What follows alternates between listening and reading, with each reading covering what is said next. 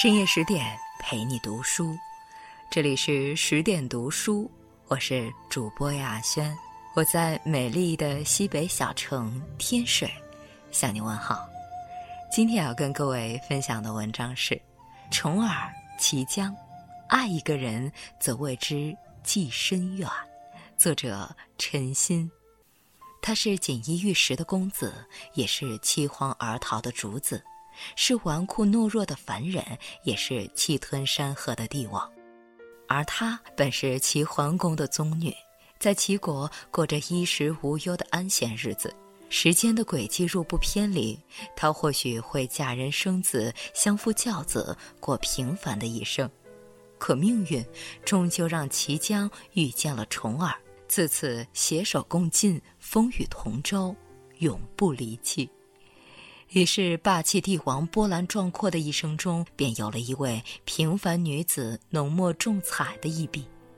爱是什么？从齐姜和重耳的故事里，你会找到自己的答案。重耳是国君晋献公的第二个儿子，自幼便十分聪慧，十七岁时已经出落得长身玉立，好一个翩翩公子，前途无量。然而，晋献公宠信骊姬。骊姬想让自己的儿子奚齐做太子，于是便想方设法迫害当时的太子重耳的哥哥申生，还诬陷重耳阴谋造反，申生被迫自杀。而晋献公听信谗言，派出手下追杀重耳。为了保全性命，重耳仓皇出逃，仅是御医的公子哥一时之间沦为亡命天涯的主子。他先后逃到翟国和魏国，一路上受尽欺辱和白眼，尝遍世间辛酸苦辣。当他来到齐国时，当时的国君齐桓公有心笼络天下人才，对重耳礼遇有加，并把同族的女子齐姜嫁给了他。与君初相识，犹如故人归。第一次看到齐姜的双眼，重耳便爱上了这个聪慧大方、善解人意的女人。他不想再如丧家之犬一样流亡了，他想留在齐国，像所有平凡的丈夫和妻子那样，和齐姜一起过属于他们两人的小日子。张爱玲曾说：“于千万人中遇见你所遇见的人，时间的无涯的荒野里，没有早一步。”也没有晚一步，刚巧赶上了。爱情最奇妙之处，或许就在一场突如其来的相遇。你遇见我，我遇见你，怦然心动，一见钟情。所以，当你困顿失落时，别灰心，也别丧气。或许就在前方，会有一个独一无二的人正在等着你。国君后代，妻子贤惠。好酒好肉，生活安逸，重耳感到了极大的满足。他再也不想经历那些灰头土脸、四处逃窜的生活了。他在齐国生活了整整五年，渐渐将晋国之事抛在了脑后，颇有些流禅乐不思蜀之意。当初立下的鸿鹄大志，已在安逸舒适的生活中逐渐消磨殆尽。这一切都被齐姜看在了眼里。她深爱着自己的丈夫重耳，可是她明白，如果放任他继续过这种懒散安逸的生活，只会害了重耳。有一天，重耳身边的大臣赵衰和胡衍在树下密谋，想劝说重耳离开齐国。不料，齐姜的一位侍女正在树上采摘桑果，把他们的谈话听了个清清楚楚。侍女连忙将这个消息告诉了齐姜，希望通过告密领到重赏。可是齐姜并不是那些只争风吃醋的女子，为防消息走漏，惹起齐桓公的怀疑，他一刀杀了侍女，然后立刻去找重耳。《左传》记载，齐姜找到重耳后，义正言辞地对丈夫说：“子有四方之志，当行也。”怀与安，实败名。意思是说，大丈夫志在四方，你应当离开齐国，抛弃安逸懒散的生活，去追寻自己的高远志向。重耳内心不愿，只是唯唯诺诺。齐姜便狠下心来，与重耳的心腹赵衰一道灌醉了重耳，用车载着他连夜离开。他不愿成为重耳的负担，只身一人留在了赵国。其实他心里清楚，一旦离开齐国，重耳必定会重新踏上艰难困顿的流亡之路。他也明白，重耳一走，就意味着自己要与相濡以沫的丈夫生生分离，甚至很可能再也无法相见。可是，安逸使人堕落，唯有经历苦难，才能磨砺一个人的品性。重耳想要重回晋国，一雪前耻，就必定要忍人所不能忍，利人所不能利。他爱他。爱到愿意放弃自己眼下的幸福，去成就他的一个未来。古往今来，书中多的是卿卿我我、黏黏腻腻的爱情，又有几多夫妻能像綦江只爱重耳一样，爱出如此的眼界和心胸？有时候，爱不是紧抓不放，爱是有本事舍得，有勇气放手。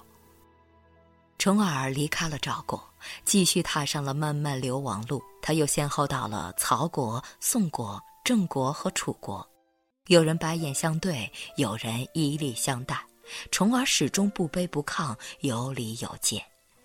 经历了许多时候，这个当初有些懦弱、爱意气用事的少年，已经成长为了知礼节、懂进退的正人君子。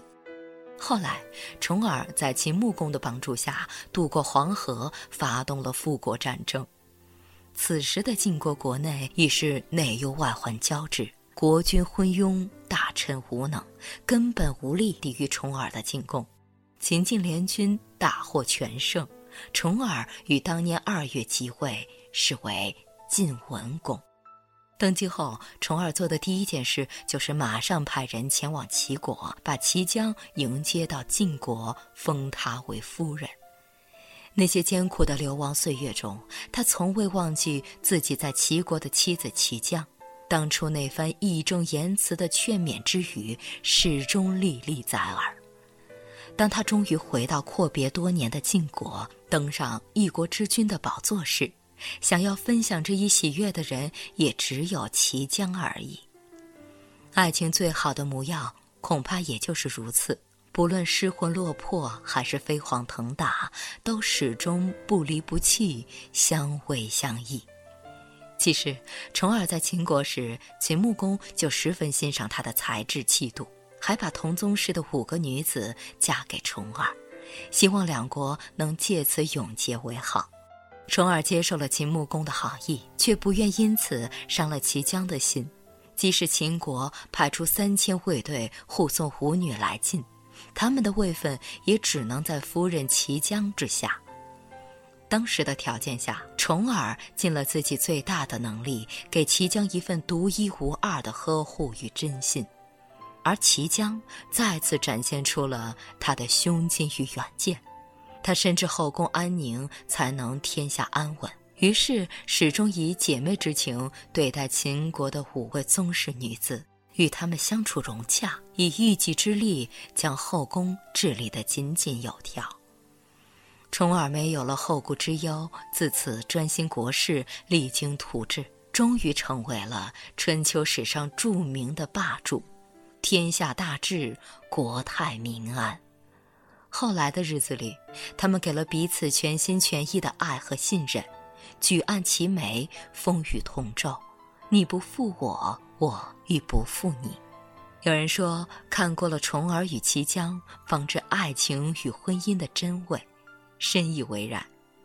齐姜毅然灌醉重耳，送他离开齐国安逸的生活，则知妻之爱夫，则会知其深远。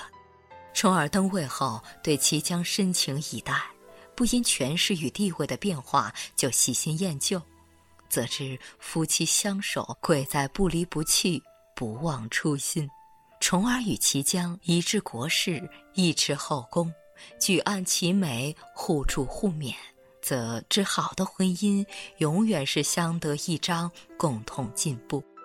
夫妻俩过日子，就像是一双筷子。彼此最为相配，也能共尝苦辣酸甜。就像舒婷在《志向树》中所说的那样，成为一株木棉，作为树的形象与你站在一起。夫妻之间最好的模样，或许便是同舟携手，共赴一条命运的河流，无畏风浪，笑看红尘。所以，爱是什么？婚姻又是什么？读完虫儿与齐江的故事，我希望你能找到自己的答案。深夜十点，今天的文章就分享到这里。更多美文，请继续关注微信公众号“十点读书”，也欢迎把我们推荐给你的朋友和家人，让我们一起在阅读里成为更好的自己。我是主播雅轩，我们晚安。